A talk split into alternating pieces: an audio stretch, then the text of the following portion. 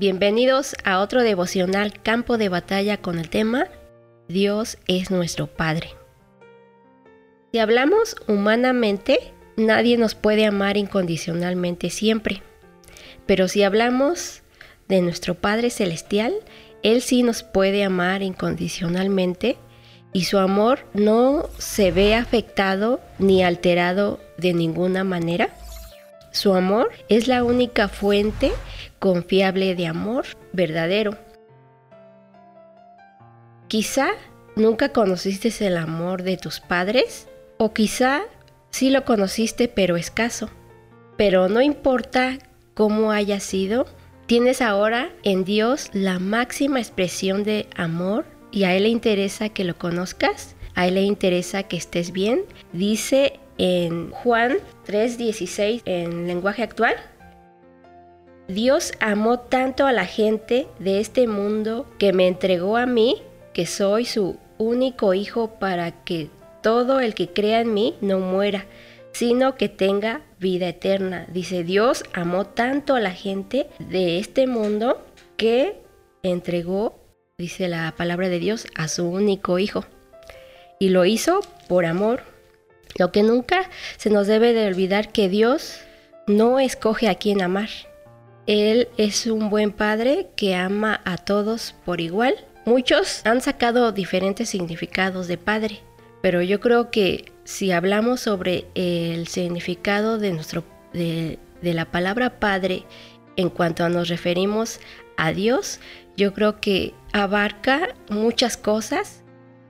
Una frase que escribió una persona, te la voy a leer, dice, la forma de Dios es indecible e indescriptible, pues los ojos de la carne no lo ven. Vive en gloria incomprensible, en magnificencia insondable, en poder incomparable. Si digo que es luz, me refiero a algo que él hizo. Si digo que es verbo, me refiero apenas a su origen. Si digo que es la mente, lo limito a la inteligencia. Si digo que es espíritu, hablo de su aliento. Si digo que es sabiduría, hablo de su progenie. Si digo que es fuerza, solo describo su potencia. Si digo que es providencia, me limito a su bondad. Si hablo de su reino, me refiero a su gloria. Si le llamo Señor, es porque es juez.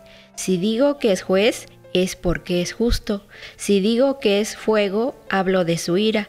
Pero si lo llamo Padre, lo he dicho todo. Como vemos, la palabra Padre cuando se refiere a Dios, abarca mucho, abarca todo, porque Él es eh, la máxima expresión del amor. Él no busca una razón para amarte, porque muchos podrían decir que si te portas bien o que si eres una buena persona te va a amar más, o si una persona que no se porta bien o que ha hecho cosas malas, Muchos dirán, pues a él no lo ama Dios, pero dice, dice su palabra que él, él es la máxima expresión del amor. Ama a todos por igual.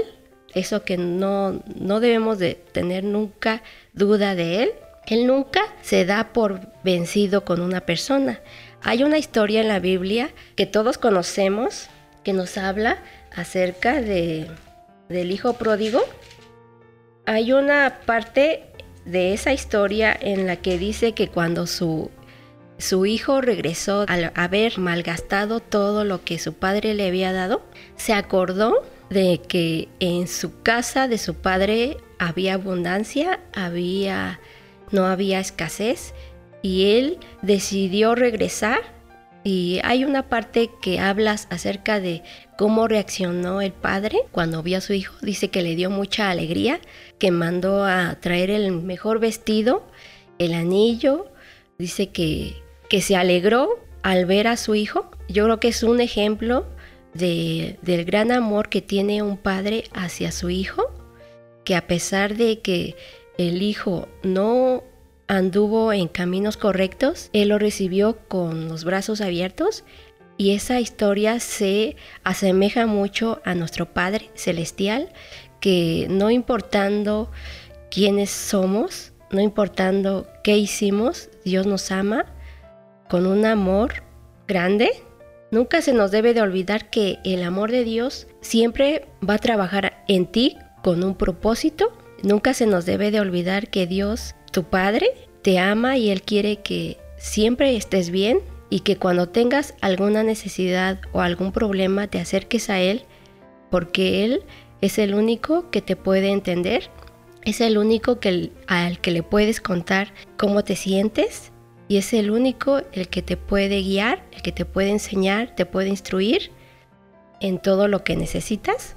Y cuando hay un, una parte en la Biblia que nos habla acerca de cómo debe de ser la oración de los hijos de Dios y, y inicia con esta frase, Padre nuestro que estás en los cielos.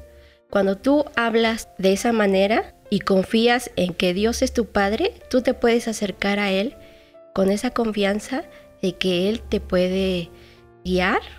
Dice más adelante de esta oración, Padre nuestro que estás en los cielos, santificado sea tu nombre. Entonces hay en, ese, en esa parte de la Biblia nos enseña Dios cómo debemos de acercarnos a Él con esa confianza como nuestro Padre. Tú no puedes hablarle a alguien cuando no le tienes confianza. Tú no puedes contar tus problemas o tus angustias a alguien que no le tienes confianza. Pero cuando sí le tienes confianza, te acercas confiadamente de que esa persona te puede ayudar. Pues esa persona es Dios, tu Padre que te ama y Él quiere que estés bien.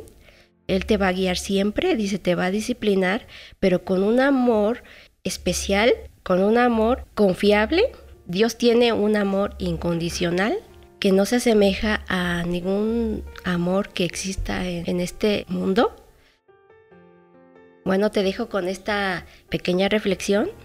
Alabemos a nuestro Padre en todo momento porque Él es nuestro sustentador, que nos rescató de las tinieblas y a Él le gusta que le adoremos, a Él le gusta que nos acerquemos a Él, que le sirvamos, porque su promesa para cada uno de nosotros es que Él va a estar con nosotros todos los días y en todo momento, en toda circunstancia. Dios te bendiga.